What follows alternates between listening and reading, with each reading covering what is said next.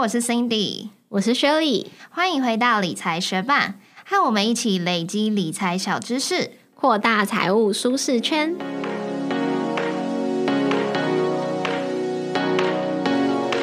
在节目开始之前，我们想要来念一则学伴在 Apple Podcast 上面给我们的留言。他的名字是 I Feel Good，他说超喜欢每一集都有文字版整理，真的很贴心，很适合理财初学者听，希望能一直做下去。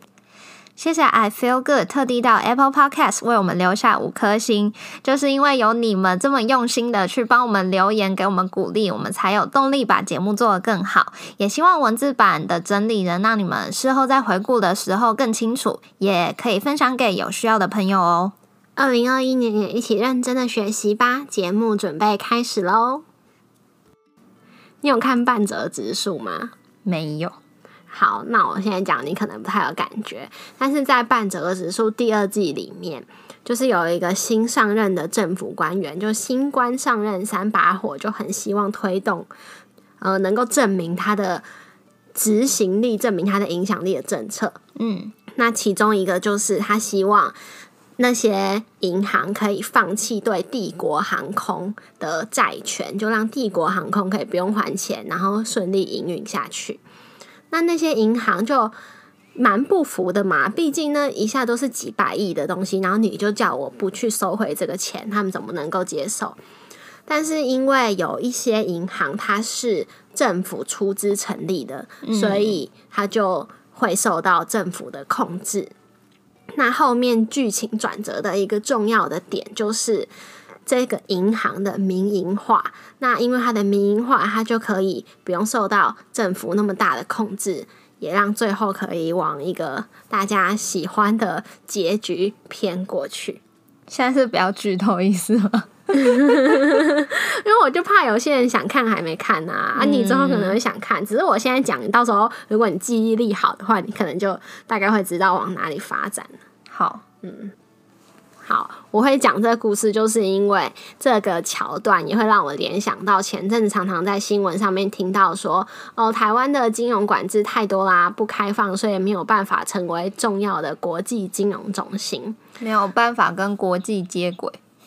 或者是吸引外资来台湾，然后大量的。投资这样子，嗯，所以我就想要好好的了解说，这个传说中的管制太多到底是怎么形成的？那台湾的政府跟银行之间究竟是怎么样的关系？所以我就有查了一些资料，但这个水其实蛮深的，所以我读的资料也只是冰山一角而已。那我们今天会做一个分享，如果学伴对这个议题有更多的了解的话，都可以来私讯我们，帮我们补充或者是修正，我们都非常的感谢。那如果对这个议题有兴趣的学伴，我们就一起继续听下去吧。在二零一六年八月十九号，台湾金融业最大也是历史最悠久的海外分行兆丰银行纽约分行，因违反反洗钱防治法，遭到纽约州金融服务署处以一点八亿美元，换算下来是当时的五十七亿台币，是台湾金融史上最高的罚款，也让兆丰金当年的获利缩水了两成以上。那为什么兆丰金会被罚款呢？纽约金融服务署认为，兆丰纽约分行有六大问题。第一个是他们的内控不佳；第二，他们与巴拿马分行有疑似洗钱的可疑汇款，但却没有依照洗钱防治申报；那第三，他们对于客户的实地查核执行的不落实；第四，他们的风控政策不明；第五，稽核季报没有按照规定送回总行。第六，他们漠视金融检查报告，不回应。在菜市场政治学的网站上面有一系列三篇的文章，这系列的主题是台湾威权时期的金融统治逻辑。他就说，这个兆丰银行受罚的事件，某种程度上是全球化下的监理制度跟台湾金融监理逻辑相撞的结果，也就是，嗯，台湾金融环境的监理。条件可能没有接轨上国际的标准，才这种落差才会导致这个罚则的事件，对对对产生。嗯，在这边也想要跟学伴简单分享一下这系列三篇文章的摘要，因为这个蛮有助于我们去了解为什么我们的金融环境会是管制太多的。一九四九年，也就是民国三十八年的时候，国民党他就在国共内战败北，撤退来台嘛。那他们当时认为说，他们的失败其中一个主因就是经济灾难。他的经济灾难包括可能是金圆券危机啊、超级通膨这些。所以他们来到台湾之后，就想说，在经济金融这块，他们一定要把握好。不要在同一个地方叠第二次的跤。他们如果要好好的统治这块土地的话，整个金融体系一定要抓在手上。那物价跟金融都要很稳定，财政都要很平衡。所以他们就有这个独占意志。在这个独占意志下，台湾的金融体系就呈现公营独占的样貌，将近四十年，直到一九八零、一九九零年代才开始慢慢的金融自由化。在这个之前，金融市场都是由政府主导的。那威权领导人也赋予中央银行在制度上面很优势的地位，借由直接掌控中央银行，然后再用中央银行去管辖整个银行的体系。所以，中央银行就主导台湾金融政策，以保守、追求稳定的方式发展。因为国家可以从各种管道来控制金融机构，所以金融机构的监理就没有受到太多重视。也就是当你如果可以直接控制一个人的一言一行的话，你就不需要给他一些他可以依循，然后按照这些规则来运作的原则。就像是如果你是一个傀儡操控师的话，那你就不用去教你的傀儡说，哦，什么姿势是正确姿势，怎么样做比较不会受伤，因为你会帮他控制的好好的。嗯，所以有时候金融政策的。政治性目的也超越了日常监理可以管辖的范围。当金融危机发生的时候，政府会选择也比较倾向政治成本最低的盖瓜承受来处理问题金融机构。对，也就是当有些金融计划可能传出营运不善啊，或者是怎么样的危机的时候，政府就会选择把这整个问题包下来，用纳税人的钱，反正我帮他解决，我让他可以维持他的。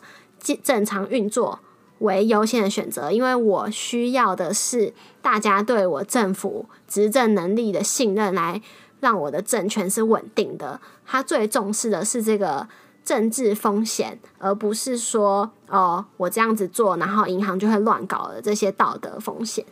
嗯，他要的就是大家还是好好听他的话，就是对这个政权持续的信任，让他们可以好好的统治。嗯，那这样的监理逻辑就深深影响台湾金融市场发展。即便后来台湾政府有开放金融市场，也解除了对市场的管制，甚至有统合金融监理权到单一的机构金管会之下，但很多国家与金融市场间的关系并没有根本上的改变。而且过去按照很多旧章法治理的老银行们，也没有因为市场的开放，相对应发展出更适切或是更完备的内控机制。那这些都成为我们金融弊端频传的原因。那也或许间接影响了兆丰的纽约分行被美国政府裁罚的历史因素。广告一下，理财学办也有 Instagram 喽。快去 Instagram 搜寻理财学办，follow 我们，获得更多理财小知识吧。好，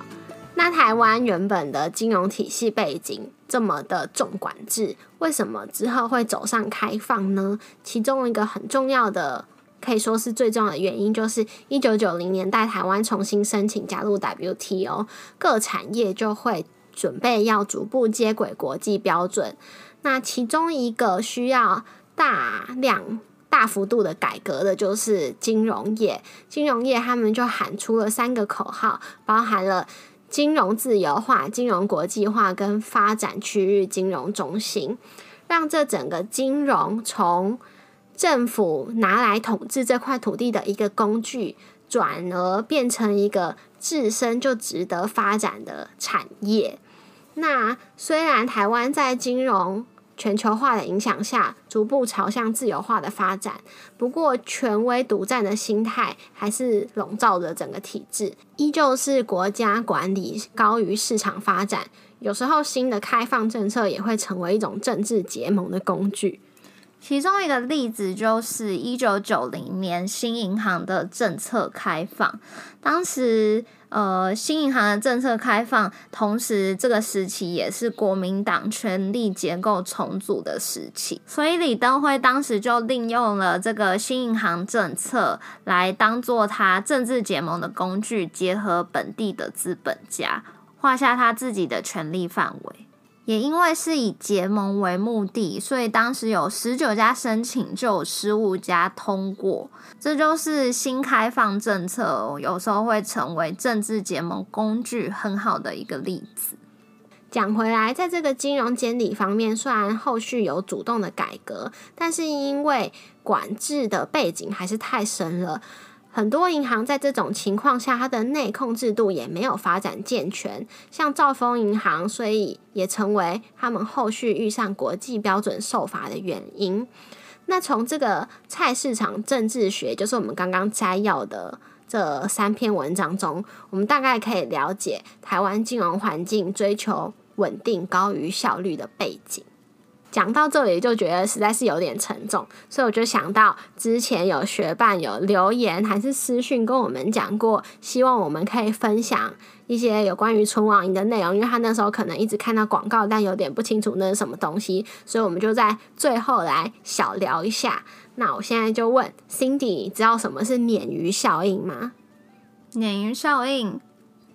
刚乍听之下我不知道是什么东西，但是我瞥了一眼。那个你写的文章，我就一看就知道哦，在说这个东西，只是我不晓得它叫鲶鱼效应。对，所以大家搞不好以前有听过，那就是活的沙丁鱼，它的价格会是冷的死掉的冷冻沙丁鱼的好几倍。不管是口感还是肉质都比较好。那渔夫他们要怎么去确保他捕获的沙丁鱼可以活蹦乱跳，不要在它返航的路途中就死光光呢？那就是在这个沙丁鱼群中放入一条鲶鱼。那这个鲶鱼呢，它如果到了陌生的环境，它就会一直到处的游，到处的钻。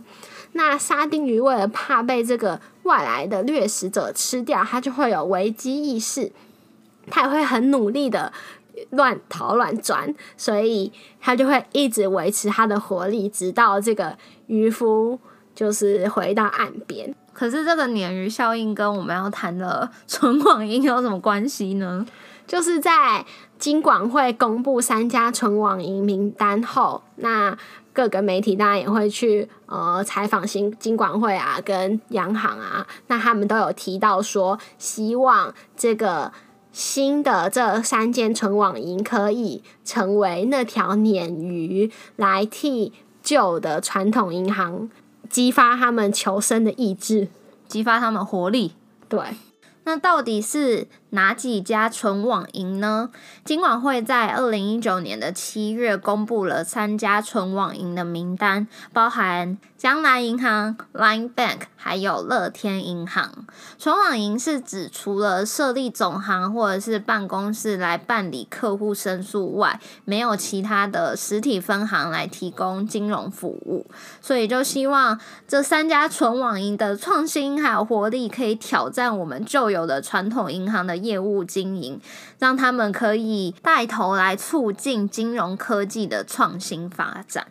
嗯，其实存网银在国外已经不是新东西了。南韩最大的通讯软体 Kakao Talk，它作为一个大股东投资 kakabank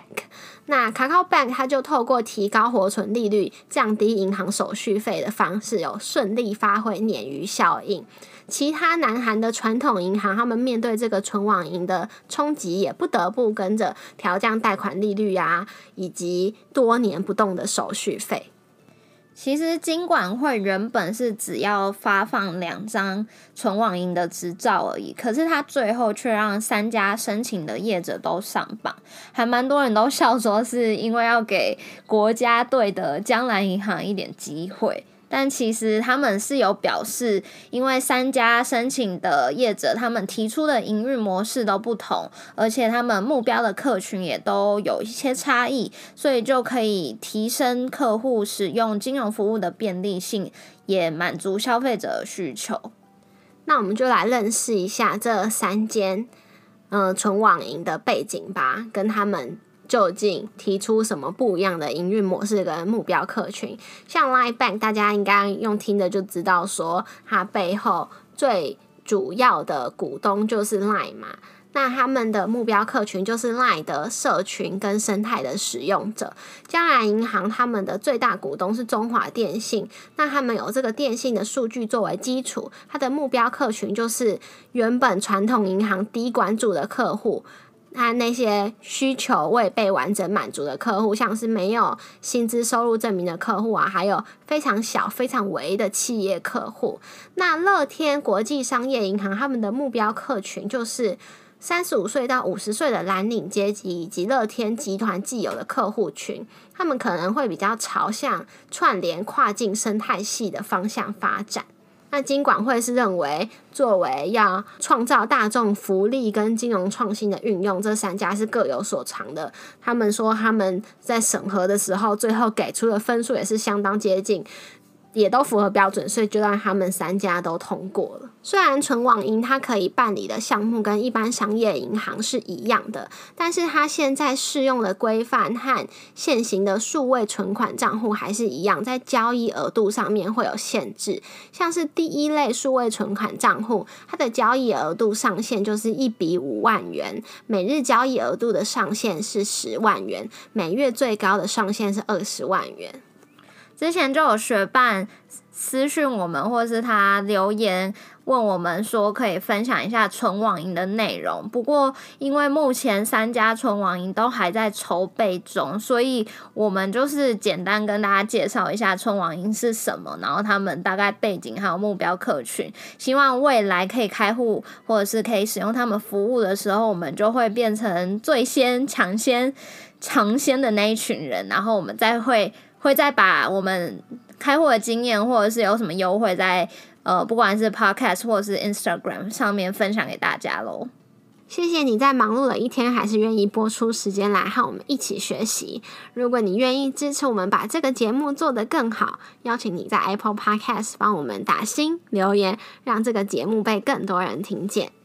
如果你的身边有想一起学习投资理财的朋友，欢迎你将理财学伴分享给他们。我们的网站上会有文字版整理，如果想要收藏或是回顾，都欢迎你上去看看。网址是 moneymate 点 space 斜线台湾金融体制，拼法是 m o n e y m a t e 点 s p a c e 斜线台湾金融体制，也可以从节目的简介中找到网址哟。理财学霸，我们下次见，拜。就我上次去苗栗爬一座山，叫做嘉里山。但这座山其实我大概现在是前年了，就是二零一九年的时候也有爬过。然后去年二零二零年的时候，我朋友又揪我再去爬一次。嗯，然后。我就那一天看天气，就是看似很冷，结果实际去当天觉得还 OK。不过就气象日报一直写可能会下雨，果不其然，我就爬到差不多一点八公里的时候开始下雨，就下一整天。所以那个路就是很森林的路，然后风景很美。可是，一旦下雨，就是树枝盘根错节，然后又很滑，而且它是需要攀爬的，手要抓东西。对，它是有绳子的那一种，你要你要爬上大石头，或者是那 石头，或者是那个阶梯，就是很大那一种。不过因为我已经有爬过了，所以我在爬的过程中，我就觉得哇，跟前年比起来，我的体能有增加了。所以一开始爬我都觉得蛮 OK，即便下雨，然后。但是后来下山的时候，因为雨势都一直没停，所以其实就已经变得非常难爬了，要很注意安全，不然很有可能会跌倒。但大概在爬下去一半的时候，我都还蛮有体力的。可是我们那时候已经爬了好几个小时，可能五六个小时了，好辛苦。然后，对，很辛苦。然后就继续爬爬爬爬爬，可是爬到后面我真的是因为太滑了，然后要很注意，就一直 non stop，所以已经腿软了，所以后面我就跌倒了两次，就整个屁股都是泥巴。然后因为要攀爬，我没有戴手套，手套还是好心的路人给我的，没有戴，有有戴手套，一开始没有手套，然后还好心的路人给我他自己的备可。是你不是已？经去过了吗？为什么那次去不知道要用手套？那一次好像没有用，也觉得还好，因为那一次没有下那么大的雨，就毛毛雨，嗯然后一下就停，所以就觉得路程是还 OK 的。嗯，总之，我们下山的时候已经快要已经天黑了，最后那一段我们还带了头灯，就大家已经 累到不行。然后我们后来就决定先去吃十二锅，结果我们吃嗯十二锅的时候，我们那个手指缝里全部都超脏，而且是洗都洗不掉的。我要么就是回家我要剪指甲，要么就是我也不知道它什么时候洗掉。反正刚好那几天我都超忙，所以我就一直没有剪指甲，我的手指头就黑了一个礼拜。可是一个礼拜过后，他就自己莫名的那些泥巴都不见。那都没有人问你你为什么那么脏吗？有啊，但是看到的人其实也没有很多，就大概一两个。我就说哦，因为我去爬山，然后就跟他讲我那刚刚那一段艰辛的过程，他们就可以理解。嗯，嗯，就家里山很漂亮，可是是蛮累的吧？我觉得，尤其天气不好的时候。如果天气好的时候，应该就是很舒服的爬山。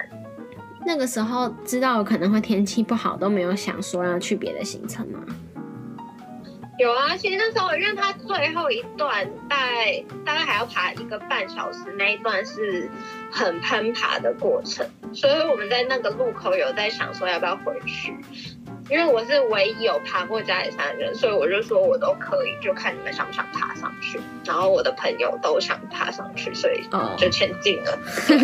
但是哦，我又比起他们更悲剧的一件事，就是我一直以为我带的那件外外套是防水，是 r 哦呀但，是大概到了就是下山差不多一半的时候，我就觉得为什么我的衣服湿了？然后我再仔细回想，哎，不对，我是跟我妈妈一起去买外套，然后我妈买的那一件才是 Gore-Tex，我买的那件并不是 Gore-Tex，、就是有一些防水，但没有办法全防，所以后来爬下山的时候，其实我外套的袖子还有里面的衣服是都有湿。但那个时候好像没有像这几天这么冷。没有那么冷，但是山上也算是冷。嗯，对然后我回来之后就铁腿了一周。我同事就说：“为什么走路那么奇怪？为什么铁 腿？” 然后我连下公车的时候要下那个公车，我都要扶着那个把手，然后一步一步这样走下去。捷运还遇到那个没有手扶梯的，我也是一步一步走下去，就嗯很累。嗯，